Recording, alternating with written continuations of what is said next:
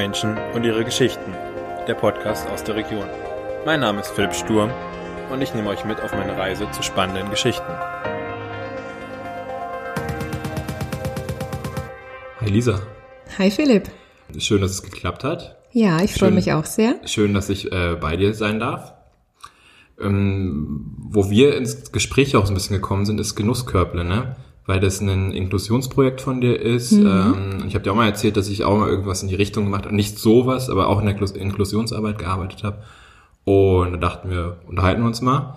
Und dann habe ich ein bisschen mehr noch über dich erfahren. Und du machst schon ziemlich viele spannende Sachen. Kannst du da mal ein bisschen was zu dir erzählen, wer du bist, was du machst und was genau du Spannendes machst? Ja, sehr gerne.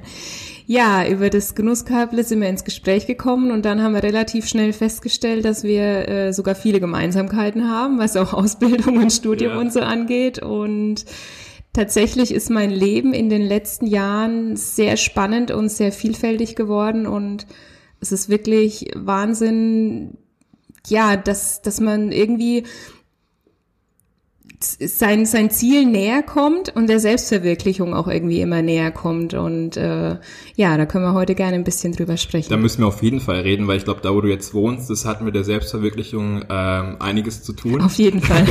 Aber vielleicht fangen wir vorne an. Ausbildung, Studium, also im Schnelldurchlauf, genau. weil das, also ohne dir jetzt äh, das nahe zu reden zu wollen, das war ist spannend für mich auch, weil das ja tatsächlich in die ähnliche Richtung geht. Aber was halt viel spannender ist, ist, was vor dir liegt, beziehungsweise was du so die letzte Zeit da konkret mit Genusskörper oder auch ähm, der Jagd gemacht hast. Ja, ja. Also schieß mal los. Ja, genau. Wie bin ich hier hingekommen? Genau. Wo ich gerade bin. Ja. ja, das Ganze ähm, hat eigentlich mit äh, Schulabschluss, Abitur begonnen. Ich habe da eine Ausbildung gemacht zur Industriekauffrau. Direkt danach ein Studium, BWL-Studium zum Bachelor. War in einem metallverarbeitenden Industriebetrieb, war quasi ein duales Studium habe dann danach gleich gemerkt, nee, irgendwie muss ich weitermachen. Das ist noch nicht das Ende der Fahnenstange. Irgendwie, ja, hat der Sachbearbeiterjob und alles mir schon Spaß gemacht. Aber ich habe gewusst, irgendwie so hundertprozentig bist du noch nicht da, wo du hinkommen möchtest. Dann, ja, überlegt man halt, wie macht man weiter?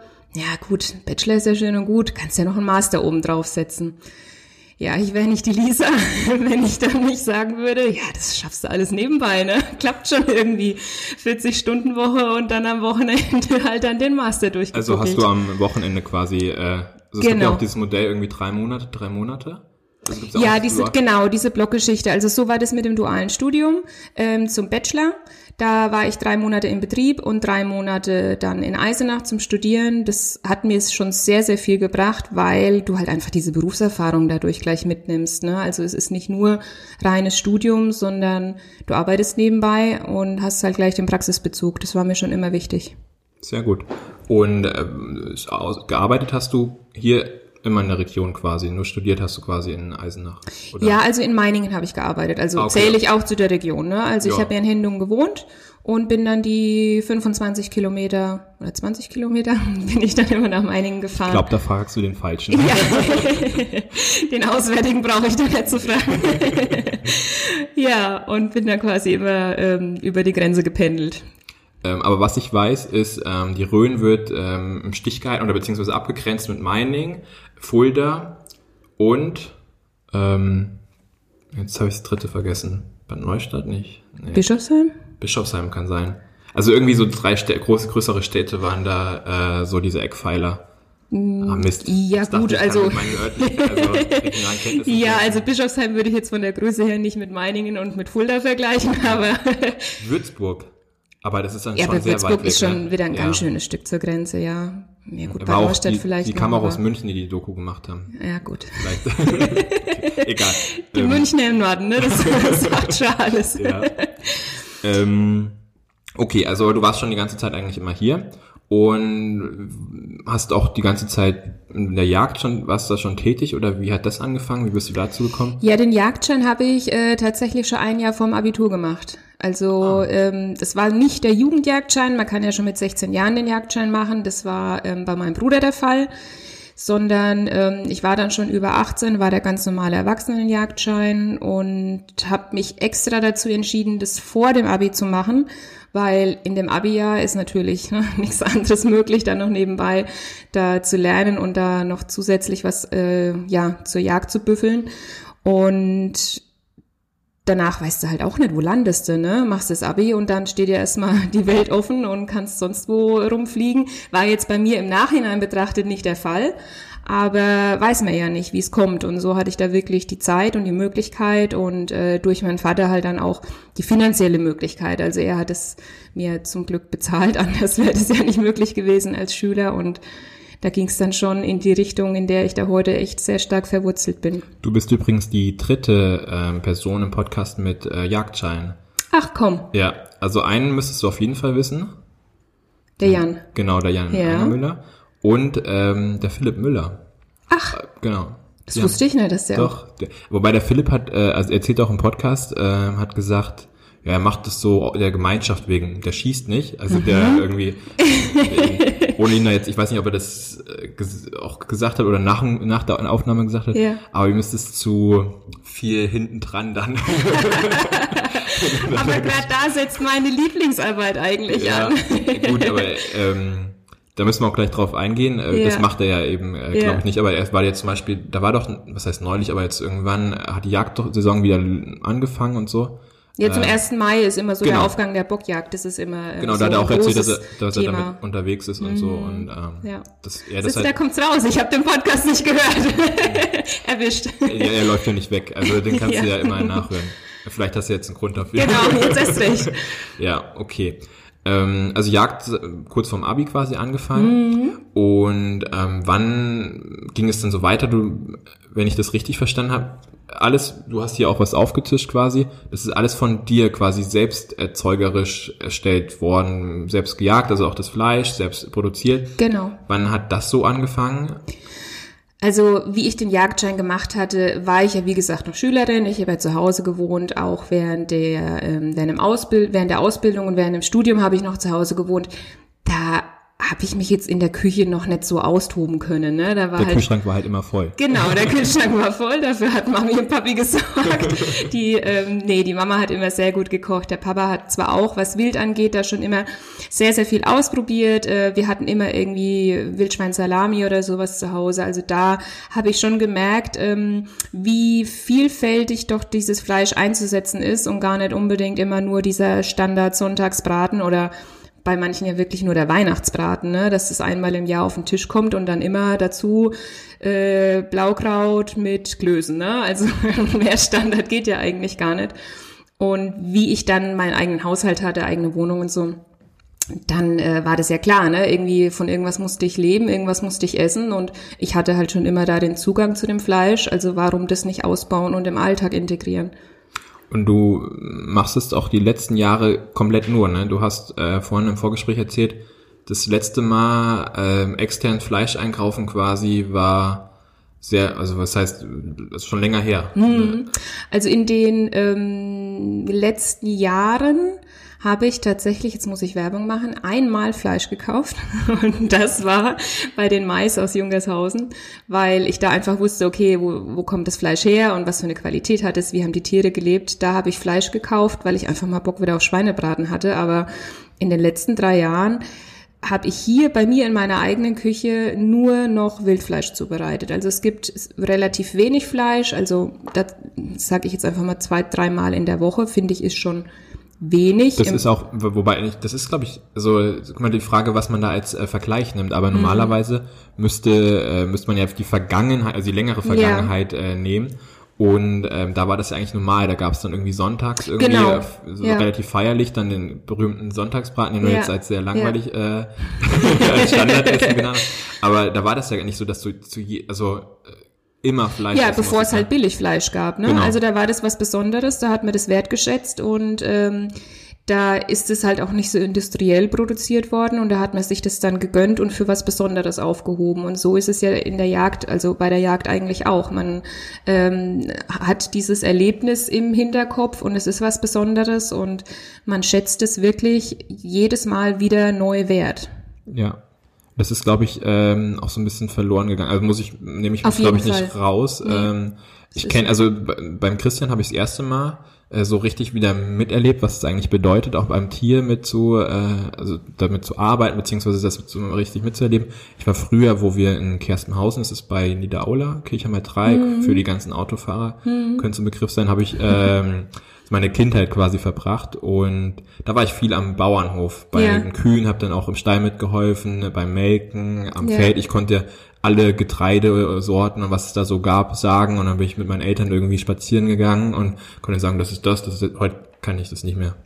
Also das ich so Ja, aber das, was du gerade beschreibst, das ist ja so diese heile Welt, ne, an ja. die du dich erinnerst und ähm, wie die Tiere da gelebt haben und dass du da da warst, dass das für dich Auszeit war und wie schön das doch ist und ähm, das ist halt bei vielen Leuten wirklich nicht im Kopf angekommen, dass es äh, so nicht ist. Also das ist ja nicht die Realität, wenn ich jetzt in nee, den nicht, ja. Discounter oder sonst wo reingehe. Also die Tiere, die hatten ja ein ganz, ganz anderes Leben als das, was du jetzt gerade beschrieben hast oder das, ähm, ne, was jetzt zum Beispiel auch der Christian zum Glück bei seiner Schweinehaltung da halt eben knallhart durchzieht ja, und äh, ja, enorm. Ja, also. und da bin ich halt von der von der Jagd und da der die, der Herkunft des Fleisches halt auch auf einer ganz ganz anderen Seite unterwegs.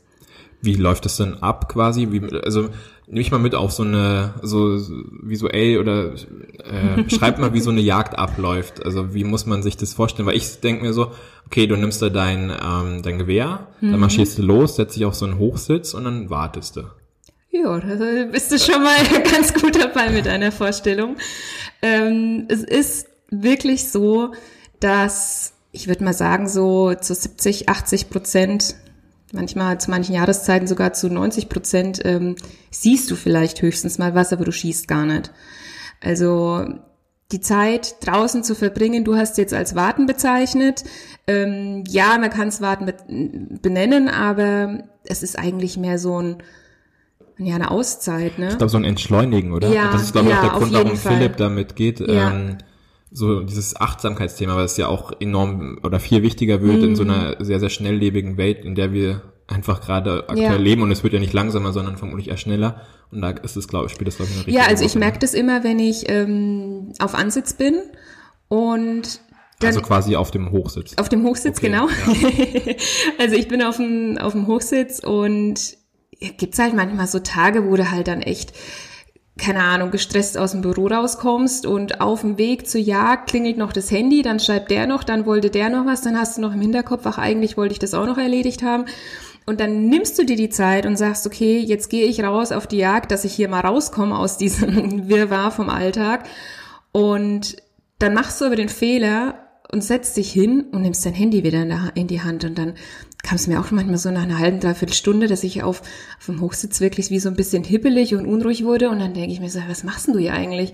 Du willst hier raus, um abzuschalten, um deine Ruhe zu haben. Und was machst du? Hast schon wieder dieses Scheißding in der Hand. Ne? Also hat halt eigentlich so gar nichts an Erholungseffekt gebracht.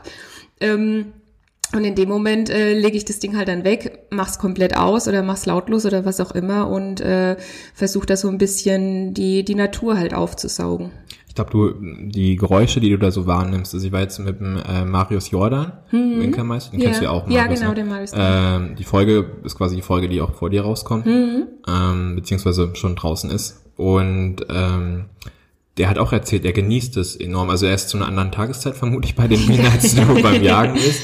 Aber er sagt halt auch, dass er die Natur da ganz anders wahrnimmt, dass er Tiere sieht, wo du, die du, ich also ich auf gar keinen Fall irgendwie gesehen habe, aber ja. die du normalerweise auch nicht äh, so sehen würdest, wenn du nicht so dich bewusst äh, auf die Natur halt einlässt. Und ja. das ist schon irgendwie, glaube ich, so. Ja, also das merkst du nicht nur, wenn du ähm, auf dem Hochsitz bist, sondern das merkst du eigentlich bei jedem Gang ins Revier. Du merkst, wie Woche für Woche im Jahr vergeht. Äh, wenn es im Frühjahr losgeht, alles fängt ein bisschen das Blühen an und alles fängt das Tauen an. Du nimmst das alles so wahnsinnig intensiv wahr und du bist einfach ein Stück weit mehr mehr Teil von der Natur. Und ähm, daher kommt die Jagd ja irgendwie auch. Ne? Also ich meine, es ist ja in unseren Wurzeln dermaßen tief drin. Uns blieb ja früher gar nichts anderes übrig. Und das, das merkst du wieder. Du hast schon dieses, dieses Feeling so, hey, da draußen ist was und ich bin Teil davon und ich kann da mitwirken, ich kann mithelfen, aber ich kann da ähm, natürlich auch Negativbeispiel, ich kann da auch viel anrichten. Ne? Also nicht jetzt als Jäger, sondern generell als Menschen. Das ähm, kriegst du erst dann, finde ich, wieder wirklich mit, wenn du dich damit auseinandersetzt. Also wie es mir persönlich gerade so ein bisschen geht, äh, kommen wir quasi gerade aus diesem Corona-Sturm heraus. Ja. Mir fehlt irgendwie ein Vierteljahr, muss ich gestehen. Ja. Also so, ich, ich weiß, weiß nicht, wann irgendwann im Anfang März äh, oder Mitte März ging es ja los mit dem äh, Shutdown dann auch mhm. und ganzen oder Lockdown. Ähm, und gefühlt müsste ich jetzt noch so im Frühjahr sein. Ja. So, also, aber auf einmal ist es Juli. Ja. Also so, das, keine Ahnung. Ja, das ist bei uns wieder der Vorteil gewesen. Wir Jäger, wir hatten ja ein Revier. Ich meine, das durften wir dann auch nur allein oder halt mit Haushaltsangehörigen. Ähm, ich habe das alles mitbekommen. Also das war für mich wirklich wahnsinnig schön, äh, aus diesem ganzen Medienchaos und extreme Verunsicherungszeit. Und das war, war ja wirklich ja, eine richtig beschissene Zeit, ne? Also hast dich in deinem eigenen Haus eingesperrt gefühlt, du wusstest nicht, was darf ich jetzt machen, was kann ich machen, hast keine Menschenseele gesehen, der soziale Kontakt, alles hat gefehlt. Aber wenn du als Jäger in dein Revier gegangen bist, war halt noch alles normal. Also da hast du nichts mitbekommen. Okay, es waren ein bisschen mehr Spaziergänger unterwegs, weil doch ein paar auf die Idee kommen. Da muss man dann vorsichtig sein. Ja. Gut, aber die sind zum Glück auch zu Zeiten unterwegs, in denen wir normale Reviergänge machen. Und nicht unbedingt mit Waffe was, dabei das sind. Reviergänge heißt dann quasi mal gucken, was, was dabei so los ist. Genau. Also ähm, wie gesagt, das, das, das Schießen an sich macht ja nur einen ganz, ganz kleinen Anteil von der Jagd aus. Ähm, wir Jäger sind ja eigentlich fast jeden Tag im Revier. Jetzt gerade ist die Zeit wieder so ein bisschen gekommen, der vom, von, von den Wildschäden. Also das heißt, dass vor allem die Wildschweine auf die Ackerflächen gehen und da halt auch Schaden für die Landwirte anrichten. Da kontrollieren wir fast jeden Tag, wo waren die Wildschweine, wo haben sie an dem Weizen oder jetzt bald dann auch an dem Mais rumgeknabbert und ähm, ja, kontrollieren natürlich auch äh, unsere Wildkameras, da haben wir ja auch einige draußen hängen, einfach, dass man guckt, was ist da an Wild, also wie viele Rehe habe ich im Revier, wie viele Wildschweine habe ich, wann bewegen die sich, wo bewegen die sich, sind die alle gesund, ähm, sind da jetzt Kitze mit dabei bei den Geißen, die Zeit war jetzt auch erst vor ein paar Monaten, dass die Kitze gesetzt wurden, das sind ja alles wahnsinnig schöne Dinge, die man da beobachten kann, was da in der Natur vor sich geht. Und das ist halt schon auch wichtig, dass du ähm, weißt, wie sieht's bei mir im Revier aus, bevor du da einfach äh, dich raussetzt und irgendwas umlegst. Ne? Hast du da vielleicht ein paar coole Bilder, die man auf ähm, Instagram oder Facebook mit zu der Folge, wenn ich die bewerb oder veröffentliche, quasi mit dazu machen kann? Da finde ich bestimmt was. Cool. ja. Okay, ähm, also dann auch viel so Wald- und Wildpflege, die du da machen musst. Ähm, und wie läuft das dann bei der Jagd ab? Du, zu welcher Uhrzeit? Also ich stelle mir das irgendwie auch anstrengend vor, so vom Schlafpensum. das stimmt. Also unter der Woche, ähm, also man muss, finde ich, grundsätzlich erstmal unterscheiden. Ähm, und zwar, was will ich jagen oder was muss ich jagen? Da, da gibt's auch ähm, nicht alles darfst oder soll oder da gibt's so einen Ehrenkodex auch, glaube ich, zwischen Jägern. Ähm, da gibt's diese X-Ender. So, ne? Jetzt sind wir bei den Hirschen, ja. Also, okay, bei den Hirschen, aber ja, ja. Also bei den Hirschen quasi äh, sagt man den nicht schießen, weil ähm, das könnte ein potenzieller keine Ahnung, wie viel Änder sein. Ja, also da musst du ganz, ganz stark unterscheiden, weil ähm, das auf der einen Seite, was du jetzt gerade sagst, das ist so die Absprache, die vielleicht die Jäger untereinander haben, aber es gibt ja einfach auch eine gesetzliche Regelung. Ne? Also uns wird ja vorgeschrieben, wie viel wir schießen dürfen, beziehungsweise sogar schießen müssen. Also wenn wir das nicht erfüllen und wenn wir diesen Abschussplan dann später nicht beim Landratsamt einreichen und der nicht dieser Vorgabe entspricht, dann könnte es schon auch sein, dass da ein Bußgeld dann auch äh, ausgesprochen wird. Ne? Also wenn du zu wenig geschossen hast quasi. Ja, oder auch zu zu viel. Okay. Und ähm, was schießt, also wenn du jetzt sagst, okay, jetzt fangen wieder diese Wildschäden an, quasi mhm. Wildschweine, also ist dein Fokus aktuell vermutlich eher auf Wildschwein. Ja. Also am 1. Mai hat zwar die Rehwildjagd wieder begonnen, das heißt, wir dürfen wieder Böcke schießen und, ähm, und auch junge Tiere, also die jetzt quasi ein Jahr alt sind, die Schmalrehe, die weiblichen. Und da war dann natürlich in der Jägerschaft erstmal wieder ein Aufatmen angesagt, weil nach dieser langen, ja, Frühjahrsdurststrecke, wo wir in Anführungszeichen halt nur Wildschweine jagen durften, endlich wieder Aufgang der Rehwildjagd. Da waren viele draußen und haben da dann auch wieder Rehwild geschossen. Das Was hat das für einen Unterschied als Jäger? Also warum Also was merkt man, also ist es einfach vom Tier her, weil man da irgendwie anders einen Bezug zu hat oder weil das anderen äh, Ja, ich denke, das macht ja, ich denke, das macht so ein bisschen auch ähm, das aus, dass du Wildschweine einfach das ganze Jahr schießen darfst. Also es ist dann tatsächlich so ein Reiz? Oder? Ja, okay. ja, doch, glaube ich schon. Und ähm, ist es, es auch anspruchsvoller, ein Reh? Nee, im Gegenteil. Echt? Im Gegenteil, ja. Ein Reh hast du, hast du viel, viel schneller erlegt und ähm, vor die Flinte bekommen sozusagen als, als ein Wildschwein. Ich hätte jetzt genau das Gegenteil. Ja, weil du denkst, weil es mehr Wildschweine gibt, ne? Weil nee, weil die, äh, weil ich irgendwie das Gefühl habe, äh, Rehe sind ein bisschen äh, flexibler und wendiger und schneller als Wildschweine. Nee, danach kannst du schon gar nicht gehen. Ich glaube, wir müssen wirklich mal zusammen auf die Jagd gehen. Ja. ich merke, gibt es ein bisschen Erklärung. Definitiv. Ich hoffe, ich bin nicht der Einzige. nee, also ähm, Wildschweine sind grundsätzlich erstmal deswegen schwieriger zu bejagen, weil sie meistens nachtaktiv sind. Sie sind viel intelligenter als Rehwild und Schweine insgesamt ja, äh, sind ja, ja enorm intelligente genau. ähm, Tiere. Also da ähm, heißt es auch immer so, wenn du bei einer Wildschweinrotte Zeugen hinterlässt, also das heißt nur eins schießt, dann sind die anderen halt ganz, ganz schlau, ne? Die kriegen das dann sofort raus. Das ist sogar manchmal so, wenn du dir vorstellst, da ist eine Ackerfläche mit, ähm, keine Ahnung, mehreren Hektar, also vielleicht wirklich so ein riesengroßes Ackerstück, ja. Und da stehen zwei Hochsitze da dran dass du halt als Jäger einfach die Möglichkeit hast, wenn wieder Wildschäden da sind, die auch halt im, auf, dem, auf dem Feld, auf freier Flur sozusagen zu schießen und nicht nur im Wald. Also die erkennen dann quasi deinen Radius, den du erreichen kannst. Exakt. Und dann positionieren die sich genau Exakt. genau andersrum, ja. äh, wo die nicht äh, geschossen werden. Ja, ich habe es miterlebt, ungelogen, wie die im Radius von 300 Metern, ich saß auf der einen Kanzel, von 300 Metern um mich rum dann wieder quasi zurück in den Wald und dann kamen sie wieder raus und im, und, und im Radius von 300 Meter um den anderen Hochsitz drumherum gelaufen sind. Das heißt, du musst den Schweinen da immer ein Stück voraus sein. Also die erkennen dann auch tatsächlich den Hochsitz. Ja.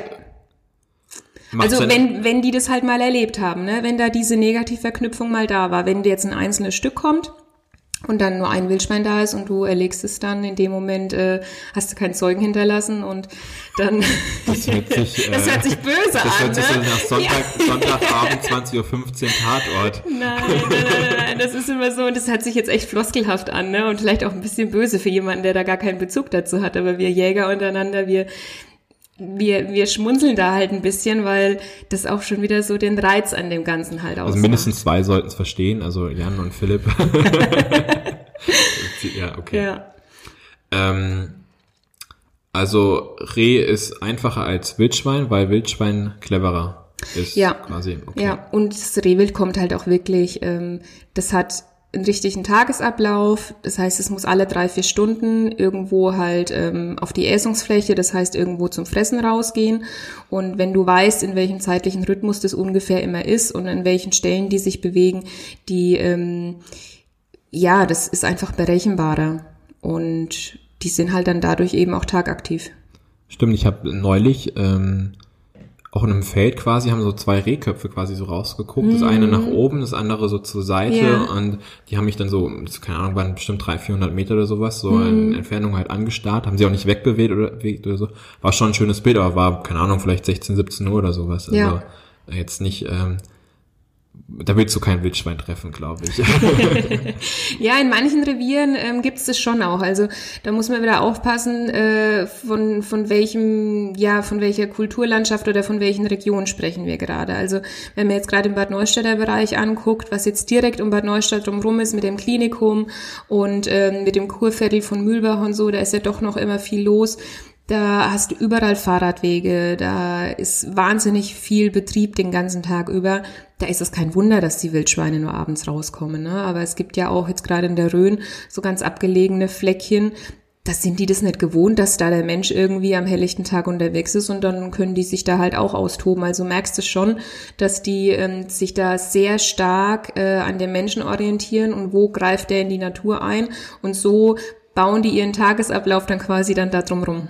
Spannend, also da habe ich tatsächlich einiges gelernt ähm, zum Wildschwein ähm, oder zur Jagd insgesamt. Aber nochmal zur Uhrzeit quasi, also du kannst dann ähm, Rehjagd quasi dann auch ein bisschen flexibler von der Uhrzeit, da musst ja. du nicht irgendwie nachts oder ja. so, äh, unter der, wenn du dann am nächsten Tag noch arbeiten musst, ist ja dann... Mhm. Ähm, ja, also unter der Woche äh, gehe ich äh, tatsächlich hauptsächlich auf Rehwildansitz und ähm, wenn es dann in die Nacht geht für die für die Wildschweine, auch wenn dann der Vollmond oder so da ist, dann musst du halt wirklich dann irgendwie, da reicht's, wenn du um abends um elf rausgehst und halt dann irgendwie um zwei, drei Uhr nachts heimkommst. Wobei ich muss gleich mir dazu sagen, ich bin da, was das angeht, schon eher der, der, der Fan von der Rehwildjagd, weil ich habe halt diese ganzen Eindrücke und diese ganzen Einflüsse von der Natur, die kriegst du halt am helllichten Tag oder jetzt gerade, wenn es in den Sonnenaufgang reingeht, so in die ersten Morgenstunden des Tages oder dann auch zum, zum Abend hin mit Sonnenuntergang, da kriegst du schon noch viel, viel mehr mit. Ähm, ich ich gucke dann da auch gerne mal was für Vögel da unterwegs sind, ne? Oder freue mich, wenn da mal ein Feldhase rumhoppelt. Und da hast du da schon viel schöne Eindrücke, als wenn du jetzt nur nachts allein auf der Kanzel sitzt und es ist dunkel um dich rum. Aber es muss halt auch gemacht werden, ne? Also da bin ich ganz froh, dass mein Partner, der ist ja auch Jäger, dass äh, wir uns da so ein bisschen aufgeteilt haben, wer da für was quasi verantwortlich ist. Ich glaube, er war, also dein Partner war auch dafür verantwortlich, dass der Jan für, äh, ähm Jagdschein gemacht hat. Die oder? haben den zusammen gemacht, ja. ja. ja. Aber wer da jetzt wen angestichelt hat, das weiß ich gar nicht, aber die waren zusammen in der Jagdschule, ja. Okay. Ähm, beim noch mal ein bisschen Fachwissen mhm. äh, lernen, bei dem Hasen, die vermehren sich gerade wieder gut, ne? Also die kommen auch es wieder wohl. Wieder besser, ja. Genau, das, das also habe ich im Radio oder so haben das äh, erzählt, dass äh, dass das wieder besser wird, weil die mehr, du siehst wieder pro Quadratmeter oder x Quadratmeter mhm. mehr äh, Feldhasen. Mhm. Gibt es irgendwie so eine Kennzahl, die da erreicht werden muss und die war lange, glaube ich, nicht erreicht. Also da weiß ich jetzt gar nicht, ob wir die schon wieder erreicht haben, aber wir sind halt, also es wird es besser, wird mehr, ja. es wird mehr, das auf jeden Fall, aber wir sind bei weitem noch nicht da bei dem Hasenbestand, wo wir vor 30, 40 oder vor 100 Jahren waren. Was, äh, kannst du vielleicht, weißt du, woran das liegt, beziehungsweise äh, warum das so wichtig ist? Also ich wüsste jetzt außer also, da gibt's verschiedene äh, Gründe. Somit einer der Hauptgründe wird der sein, wie wir unsere Landwirtschaft äh, ausüben. Also wenn man überlegt, dass man von diesem ganzen klein strukturierten Bereich, ne, so jeder Opa hat noch irgendwie irgendwo einen Bruchteil von einem Hektar rumliegen, der hat Kartoffeln, der macht Weizen, der macht Gerste, der hat vielleicht noch irgendein Urkorn, was er anbaut und die äh, 20 Erben von dem Opa, die noch ein Stückele irgendwo haben, die kümmern sich nicht drum dann kommt da Wiese hoch, da kommen da Kräuter hoch, da kommen da, äh, also eine richtige Wiese, ne? Ich rede jetzt nicht vom Rasen, sondern eine richtig schöne Naturwiese hoch. Das ist das, was ein Hase braucht. Also die brauchen wirklich diese, diese vielseitige Struktur. Und wenn wir jetzt rausgucken, ist auch ein bisschen dieser Energiewende geschuldet. Wir machen viel für Biogas. Ähm, wir, wir haben einfach eine sehr industrialisierte Landwirtschaft. Wir haben wahnsinnig große ähm, Flächen, nur, ja, fast schon Monokultur, würde ich sagen. Und da ist fast kein Lebensraum mehr da. Und zusätzlich haben wir halt auch, ähm, ja, den, den Druck auch wieder durch die, durch die Menschen, dort wo es schön ist, wo man zum Beispiel Naturschutzgebiete haben. Dort, Tourismus dann quasi. Ja, da ja. ist dann wieder Tourismus da, ne? Also, also ich glaube, dieses, äh, diesem Maß und Mitte da quasi zu finden, ist, ist ganz, da, ganz schwer, ja. ja auf der einen Seite, auch wenn wir irgendwie Stammtische oder sowas ja haben mit den Heimatunternehmern, mhm. sind ja auch einige ähm, Unternehmer dabei, die in der Tourismusbranche dabei sind und die sagen, ja, in der Rhön könnte immer noch ein bisschen mehr gehen und das könnte man irgendwie schöner vermarkten und hin und her. Da geht im Vergleich zu anderen Gebieten halt noch nicht so viel. Aber wenn man dann wieder die andere Seite halt äh, hört, ja, aber eigentlich ist es vielleicht doch gar nicht, also aus, mhm. aus ja, der Natur gesprochen her. Genau, so ja. Ne? Für die Natur ist es ganz gut, wenn nicht überall eingegriffen wird. Ne? Ja. Wir haben eigentlich ja sowieso überall nur Kulturlandschaft. Selbst in den, ich sag naturbelassenen Regionen in der Rhön, aber selbst da hat der Mensch ja überall eingegriffen. Ne? Ja. Das ist äh, ja der Mensch. der Mensch, immer wieder ja. der böse Mensch, ja. Und das ist aber auch, glaube ich, der Grund, warum du dich da quasi so auch auf diese Selbstversorger Sache so konzentrierst, mhm. oder? Also das machst du ja nicht nur mit dem Fleisch, sondern ja. auch ähm, mit Genusskörble. Das geht ja auch in eine ähnliche Richtung, wobei das ja auch noch eine, also nicht nur eine Natur, eine Naturperspektive hat, sondern auch so noch so eine soziale Perspektive mhm. mit dem Inklusionsprojekt. Ähm, kommt das so ein bisschen daher? So? Ja, also ich habe durch den Jagdschein, durch die dadurch stärkere Verbindung mit der Natur, ähm, zuerst, wie du schon gesagt hast, mit der mit der Fleischschiene angefangen. Ne? So, wo kommt es her? Wie hat es gelebt? Und äh, kannst du das verantworten, das zu konsumieren? Aber ist eigentlich Blödsinn, wenn du da nur an das Fleisch denkst. Ne? Also es geht ja beim Obst, beim Gemüse, bei den Milchprodukten, das geht da ja überall weiter, ne? bis hin zu den Klamotten und zum Auto und keine Ahnung. Also es zieht ja echt einen Rattenschwanz hinter sich her ich meine, man kann es nicht perfekt machen. Also wenn du hier irgendwo sagst, Mensch, das kann, habe ich jetzt gut umgesetzt in meinem Alltag, dafür hast du halt dann trotzdem noch keine Ahnung das Dieselfahrzeug oder fährst halt viel durch die Gegend oder hast jedes Mal, wenn dein Handyvertrag abläuft, alle zwei Jahre dein neues iPhone da liegen, ne? Aber man muss da halt. Da verpasst immer die Kündigung. Ja. Also, ich da angerufen und habe gefragt, ja, wie sit's denn aus? Wie lange läuft man von? Ja, sie haben das äh, hätten vor einem halben Jahr machen müssen. Oh, Danke. Ja. ja, das ist halt so. Man kann's, ähm, man kann es nicht perfekt machen und ich möchte da jetzt auch gar nicht irgendwie zu arg auf die Landwirtschaft da eindreschen, weil ich meine, die haben auch ähm, einfach ihre ihre Vorgaben, die haben haben ihren Alltag, die haben ihre Abläufe. Äh, da kenne ich mich ja überhaupt gar nicht mit aus. Ich habe nur einfach für mich überlegt, wie kann ich das in meinem Leben schön integrieren, so dass ich guten Gewissens äh, einschlafen kann und konsumieren kann. Und mit dem Gemüse kam das eigentlich so, dass wir vor allem auch über den Heimatunternehmerverein überlegt haben, Mensch, wie schaut's denn bei uns in der Region eigentlich aus? Ähm, gibt's bei uns überhaupt Gemüsebauern? Ja, in Schweinfurt geht's wieder los, aber direkt hier vor Ort irgendwie nicht so wirklich. Und die Verbindung zu Maria Wildhausen, zu der Behindertenwerkstatt, äh, ist ja schon immer sehr intensiv gewesen.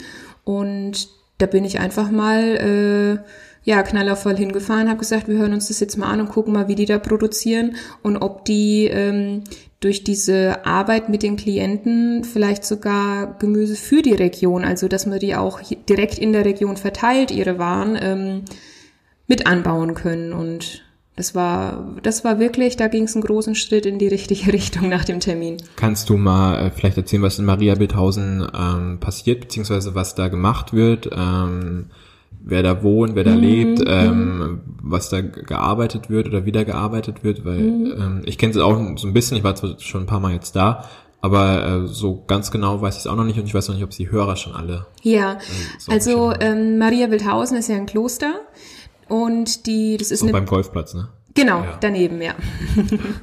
ähm, und die arbeiten dort eben mit behinderten Menschen Dort wohnen auch ähm, Klienten und dort ist halt viel Pflegepersonal, Verwaltung und die haben dort eben auch verschiedene Behindertenwerkstätten. Also ich kenne da jetzt auch nicht die einzelnen Werkstätten im Detail. Ähm, die haben da wohl so eine Schreinerei und so eine. Ähm, der ähm, Rainer Bühner, ja. Äh, Kaffeerösterei. Genau. Bühner, ähm, der arbeitet ja auch mit denen zusammen. Genau, und der arbeitet auch direkt neben der Gärtnerei. Also da habe ich schon ein bisschen Einblick gehabt. Aber ich glaube, die haben äh, also eine Schreinerei, dann haben sie so eine Kerzenwerkstatt und ich weiß gar nicht, also sie haben, sind schon sehr vielfältig aufgestellt. Mit ähm, Honig und mit Imkerei haben sie jetzt auch ein bisschen angefangen vor ein paar Jahren, glaube ich. Da hatte ich schon mal so eine Führung mitgemacht.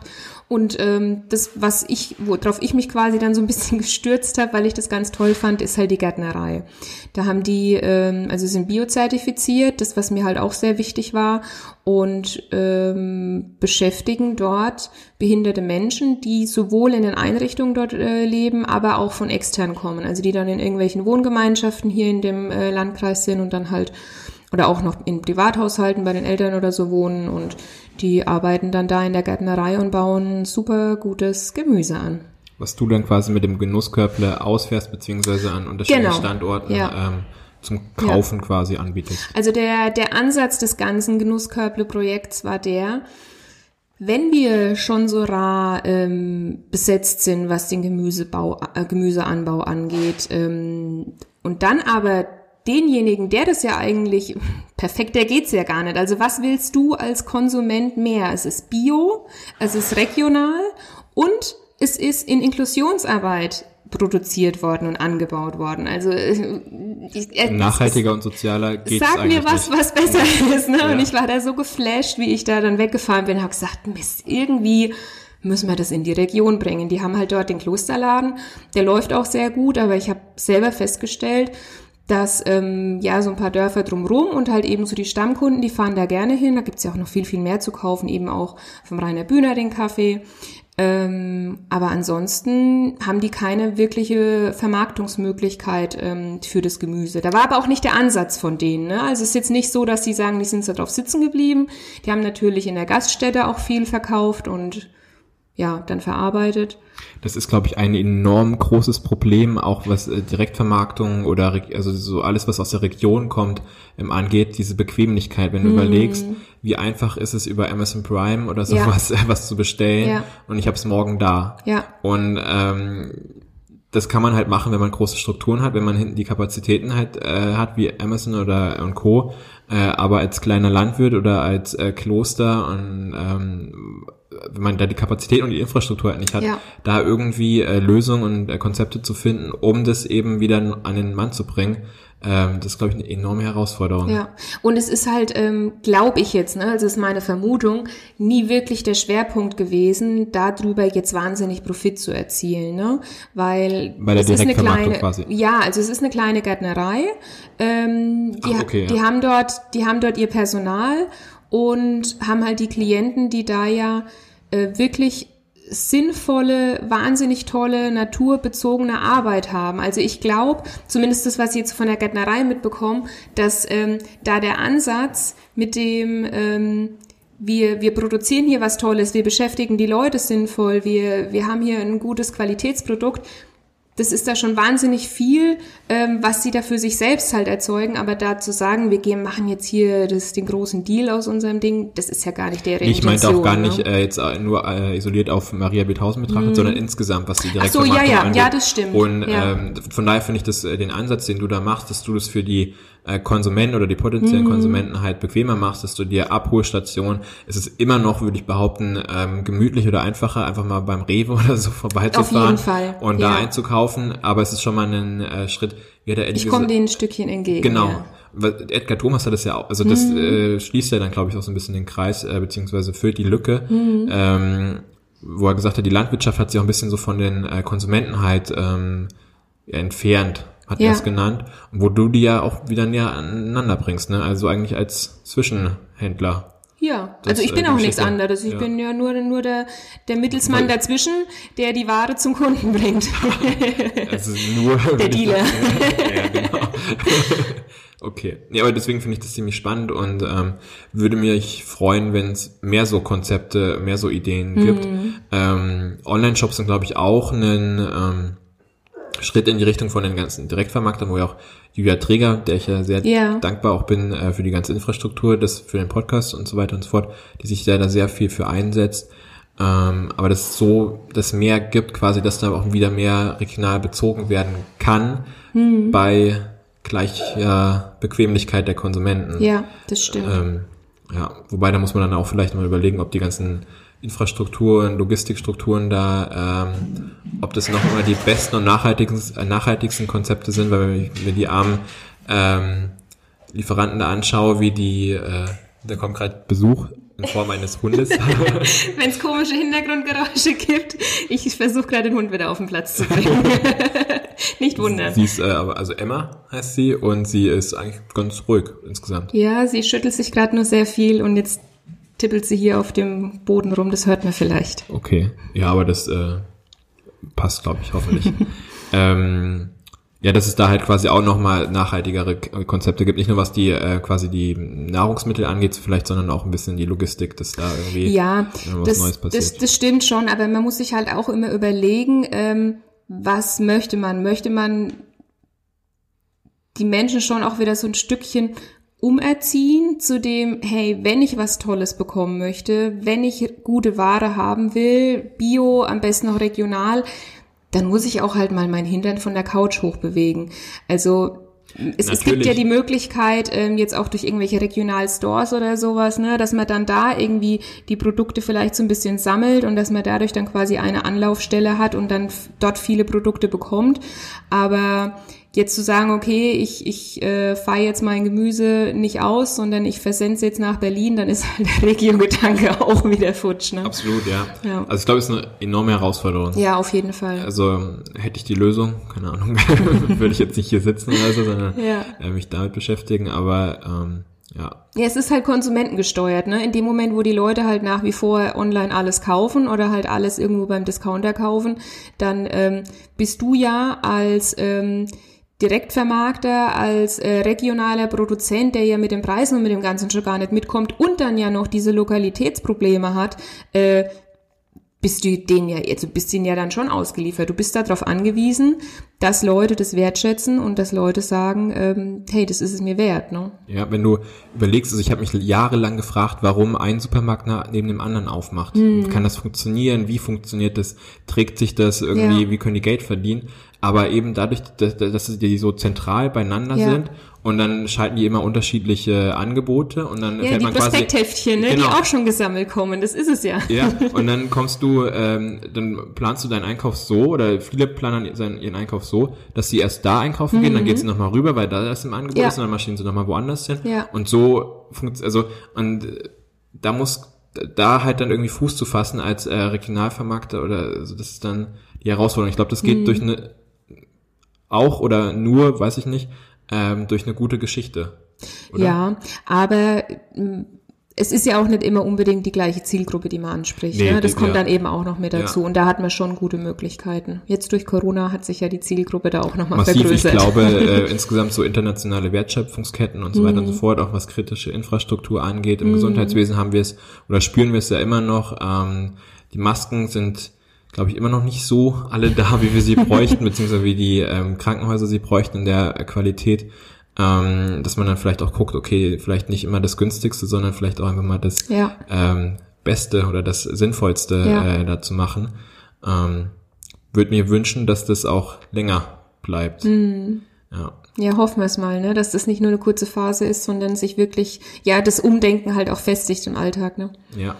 Und da trägst du, da schließt sich jetzt tatsächlich wieder der Kreis, äh, trägst du ja auch mit dazu bei. Was ich super spannend finde, oder wo ich dich auch so ein bisschen verfolge, ist auf Instagram, mhm. wo du äh, in super schönen Stories äh, da aufzeigst, was du gemacht hast, wie du das Fleisch produziert hast. Ich glaube, du hast neulich Pulled Pork gemacht ja. und ähm, irgendwie Räucherschinken und ja, was genau. du für Sachen. Ähm, da, da stellt sich auch wieder eine Verbindung her zu dem ja, Produkt am Ende. Ne? Genau, also das ist mir eben auch wichtig, äh, dass ich, ja gut, größtenteils äh, spreche ich da natürlich die Jägerschaft an, dass die auch mal, ja, ja doch, also das ist schon so ein bisschen, ja, gut, okay, es sind beide Zeiten. Ne? Auf der einen Seite spreche ich die Jägerschaft an, um denen zu sagen, hey Leute, das, was ihr bei der Jagd an hochwertigem Lebensmittel produziert, besser geht's eigentlich gar nicht. Also bitte, bitte, bitte, ähm, verkauft es nicht nur einfach an einen Wildbretthändler, der das dann irgendwo in die Schweiz an die Gastronomie weiterverkauft, sondern schaut doch mal, was ihr da gerade auf dem Tisch vor euch liegen habt und verwertet selber und am besten auch permanent im Alltag das zu integrieren. Ne? Und deswegen versuche ich da eben mit diesen ganz, ganz einfachen Alltagsrezepten. Da habe ich jetzt übrigens auch in der ähm, Jagd in Bayern, das ist die Mitgliederzeitung vom Bayerischen Jagdverband, eine eigene Serie bekommen mit äh, Wildbret in der Alltagsküche. Da darf ich jetzt in jeder Ausgabe, das erscheint monatlich, äh, meine Alltagslieblingsrezepte veröffentlichen. Und da sind wir halt wieder dabei. Und wenn es äh, für Nichtjäger, wenn man auf deine Rezepte zurückgreifen genau, und, möchte? Und, und für Nichtjäger ähm, ist es auch wieder wichtig, weil die sollen es ja doch bitte auch mit konsumieren. Ich meine, wir haben nun mal so viel Wildfleisch, dass es der Jäger an sich selber ja gar nicht alles essen könnte. Aber die Leute müssen auch wissen, wo wir wieder beim Sonntagsbraten sind. Wild ist so vielfältig einsetzbar. Kauft's doch bitte das ganze Jahr über und nicht irgendwie die Vorbestellung für Weihnachten dann irgendwie am 22. Dezember. Ach ja, Lisa, in zwei Tagen hätte ich gerne bitte meinen Rehbraten. Ne? Also so funktioniert die Jagd nicht. Und da sind wir wieder dabei. Die Leute müssen's raffen, die müssen's verstehen. Ähm, wenn ich nachhaltig biologisch und äh, auch ethisch korrekt da jetzt über die Jagd was produzieren möchte, dann kann ich das nicht einfach aus dem Stall rausholen und dem einen Kopfschuss geben, jetzt wieder mal radikal ausgedrückt, sondern ähm, dann ist das ein nachhaltiges Konzept und dann ähm, muss ich da vielleicht auch mal darauf warten, um eine Ware zu bekommen und nicht Amazon Prime bis 17 Uhr bestellt und morgen früh geliefert. Ja, das ist, ähm, ja. Aber das ist wieder so zwischen ähm, zwischen ethisch richtigen Verhalten mm. und Bequemlichkeit. Ja. Das sind dann so rechts und links diese zwei ja. Teufel auf der äh, ja, Schulter. Genau. Ähm, aber nochmal, wenn ich jetzt diese Rezepte mhm. auch für den Endkonsumenten quasi, genau. also nicht nur für die Jäger äh, bekommen wollen würde, wo würde man das finden? Nicht in der Jagdzeitung, also in der Jagdzeitung, das ist ja schon, äh, hat's geklingelt oder Telefon? Das war das Handy, ich so, weiß nicht, okay. was gemacht. Gut, das nee. in der Kirche, ne? Da zuckt mir so zusammen, oh nein. die ähm, Rezepte, ja. Also die Ausgabe ist jetzt mittlerweile die zweite draußen von der Jagd in Bayern mit diesen Alltagsrezepten. Da bin ich jetzt gerade, das hast du mich jetzt erwischt, da habe ich nämlich heute Morgen das Telefonat geführt. Da wollte ich erstmal abklären, ob ich eins zu eins die Bilder mit dem Text äh, auch veröffentlichen darf auf Instagram, weil klar, ich habe das ja für die für die Zeitung gemacht, aber da spricht überhaupt nichts dagegen. Das heißt, die werde ich da jetzt dann auch veröffentlichen. Da wird es dann wahrscheinlich auch irgendwann mal äh, eine Homepage geben, weil ich merke das schon ne, auf meinem Kanal. Ähm, jeder hat ja auf Instagram so ein bisschen so seine, ähm, seine Spezialität oder so seine Nische gefunden. Ne? Bei mir geht's nicht darum, oh, was hat die Lisa jetzt heute hier für ein dickes Schwein äh, erlegt, sondern ähm, was mache ich dann danach, nach dem das, Schuss? Das, also das breitest du sehr, sehr schön. Äh, ja, und das und interessiert die Leute auch. Ja. Also die, die fragen mich auch. Also sobald ich irgendwie nur mal kurz mein Abendessen fotografiere, wenn mein Freund dann schon wieder flucht, ähm, dann ist es nicht ein Foto und es hochgeladen und das war's. Nee, dann geht die Arbeit eigentlich los, weil dann kommen die Fragen, wie hast du das gemacht? Kannst du das Rezept bitte? Also da merkst du, dass die Leute wirklich scharf da drauf sind und ich, ich liebe das, ne? da so einfach meine Ideen und Inspirationen da weiterzugeben und da sind wir wieder bei dieser Selbstverwirklichungsschiene. In der Zeitung darf ich es jetzt schon, auf Instagram, auf meinem Kanal. Und als nächstes eh kommt äh, quasi das und dann der nächste, nächste das ist dann quasi der, der, der, der Big Step zum die Lisa macht, was die Lisa ist. Ähm, ja, der, das ist dann die eigene Wildvermarktung. Also da bin ich tatsächlich jetzt schon so weit, dass die Architektin am Bauantrag sitzt und äh, wir bald die Pläne und alles einreichen. Und dann gibt's in der Region endlich eine, eine Stelle, an der die Konsumenten dann auch die Möglichkeit haben, die Rezepte, die ich hochlade, auch nachzukochen, weil was bringt's denen, wenn ich sage, äh, hey, ihr könnt ein geiles, äh, geile äh, Wildschwein-Grillspieße auf den Grill hauen, statt jetzt wieder das Standardzeug vom ne, Discounter, wenn sie gar nicht die Möglichkeit haben, an das Fleisch zu kommen. Und das ist dann quasi das, das große Projekt, was ich jetzt seit Jahren plane, immer wieder mal umgewurschtelt habe, aber jetzt dann quasi Hand in Hand mit dem Genusskörble, regional, nachhaltig, direkt. Das passt, glaube ich, auch wunderbar alles so zusammen. Ja. Also von den ganzen ähm, ja. Stückchen dann quasi zu so einem großen genau. Bild. Ja, und das Puzzle, das fügt sich langsam und ja, gucken wir mal, wann es vollendet wird oder ob es jemals vollendet wird. Aber ich denke, ja, da wird immer mal wieder was dazu kommen ich glaube, fertig ist man nie, weil dann kommt, also wenn man dann irgendwas genau. gemacht hat, dann sieht man, ah, ich könnte noch da was machen ja. und hier was und ja. so. Aber wichtig ist erstmal anzufangen und dass so dieses, dieser Grundbaustein mhm. ähm, liegt. Und ich glaube, das ist ja Top-Vorbereitung gemacht mit äh, Jagdschein sehr früh, mhm. mit der Selbst- äh, oder Selbstversorgung, wie du sie die, jetzt, ja. die letzten Jahre betreibst, im Genusskörble. Ähm, ja, also mhm. von daher aus meiner Perspektive passt da, glaube ich, alles ziemlich gut zusammen. Ja, das ist auch echt schön, wenn man so ein Gesamtkonzept hat und da ja aktuell halt noch viel träumt und plant und vorbereitet, aber das dann bald Realität wird. Und ich muss sagen, Wildschweinwürstchen schmecken auch gut. Also dann, ich glaube, einen, äh, einen Kunden hast du noch. Ja. Auf jeden Fall. Ja, so viel hast du noch gar nicht genascht. Also neben uns ja, steht noch ein Teller. ja.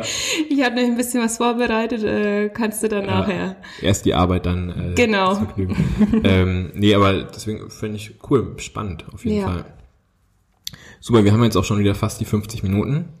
Wahnsinn, wie die Zeit vergeht. Hm. Ja, hat mega viel Spaß gemacht, super interessant. Ja, fand ich ähm, auch. Ich glaube, ich auf das äh, die Jagdeinladung äh, komme ich nochmal zurück. Ja. Das würde ich mal. Ich muss mal gucken, wie das mit dem Schlaf funktioniert, weil da bin ich schon irgendwie sehr speziell. Ja, wenn ich gehe mal Rehe jagen, das können wir auch machen. Ah, das ist dann quasi zu Philipp verträgliche Schlafzeit. Genau, okay. genau. Weil ja. ähm, ja, ich schlaf gerne und viel. ja, ich aber auch. Deswegen äh, ich gehe dann doch lieber am Wochenende raus, wenn ich da noch mal Mittagsschläfchen machen kann. Wobei ist es wirklich so, wenn du dich rausquälst, das sage ich dir gleich. Das wenn ist mega dich, schön. Wenn du dich rausquälst, du hast wirklich vor allem beim Morgenansitz die hammer hammer geilsten Erlebnisse. Das ist so schön, wenn die Natur aufwacht, wenn du das miterlebst das ist es hundertmal wert, aber halt dieser erste Schritt aus dem Bett raus, das ist jedes Mal eine Qual. Ich hab's, ich hab's mal ähm, geschafft tatsächlich, nicht lange, aber eine einige Zeit äh, frühs joggen zu gehen. Mhm. Ähm, boah, halb fünf, viertel vor fünf oder ja. sowas. Auch gar nicht lang oder so, weil ich musste dann irgendwann auf die Arbeit. Ja. Ähm, aber das ist einmal für den Körper richtig geil und für den Kopf. Ja. Du bist dann schon mal so ein bisschen ausgepowert und dann kann ich eigentlich nichts mehr über den Tag hinweg nerven. Mhm. Und die Ruhe. Ja. Also auch ein bisschen unheimlich, wenn es dann Ja, du startest ist. halt anders in den Tag, ne? Ja, und rennst absolut. nicht gleich los. Also gut, du bist losgerannt, aber ähm, in den in den Trott, ne? Und in die Arbeit rein. Aber der Kopf ist da halt ja. ähm, das Ding. Und vor allem, wie du auch am Anfang gesagt hast, so dieses runterkommen, das Entschleunigen, mhm. äh, die Natur wieder mitzubekommen. Ja. Bei mir fehlt halt tatsächlich echt jetzt so ein Vierteljahr geführt durch mhm. äh, diese Geschwindigkeit geführt, jeden Tag, jede Woche was Neues. Ja. Dann haben sie auf zwei Monatsrhythmen äh, umgeschaltet, äh, zwei Wochen, zwei Wochen Rhythmen umgeschaltet, wo es neue Pressekonferenzen, Lockerungen, mhm. Nicht-Lockerungen und so weiter und so fort gab. Und äh, echt so jetzt die letzten Wochen so fest, Philipp, wo ist die Zeit hin? Ja, das stimmt. Und ähm, da kriegst du es dann ja ganz gut mit, ne? Mhm. Ja, okay. Aber wie gesagt, jetzt sind wir tatsächlich bei den 50 Minuten. Ähm, vielen Dank. Also die Jagdeinladung steht, du hast eigentlich auch schon zugesagt. Ich denke, es gibt genügend Zeugen, die das dann mitverfolgen, ob du es ja. auch wahrnimmst. Ja, äh, auf jeden Fall. steht auch noch ein Praktikum bei Christian aus. Siehst du? Äh, weil er gemeint hat, das, wobei er gesagt hat, muss dann länger als ein Tag oder sowas äh, sein, sonst macht es gar keinen Sinn, was äh, dir was beizubringen. Und wie hm. gesagt, diese Zeit, wo ich am äh, Bauernhof war, die ist schon einige Jahre her. Aber Traktorfahren macht Spaß. Und da muss ich da mal durch und mir das mal anschauen. Gut, vielen herzlichen Dank. Ich danke dir. Und ähm, ich bin gespannt, was wir noch so von dir mitbekommen. Ja, wird bald wieder Neuigkeiten geben. Sehr gut, vielleicht dann auch wieder ein Podcast. Ja. Ciao. Ciao.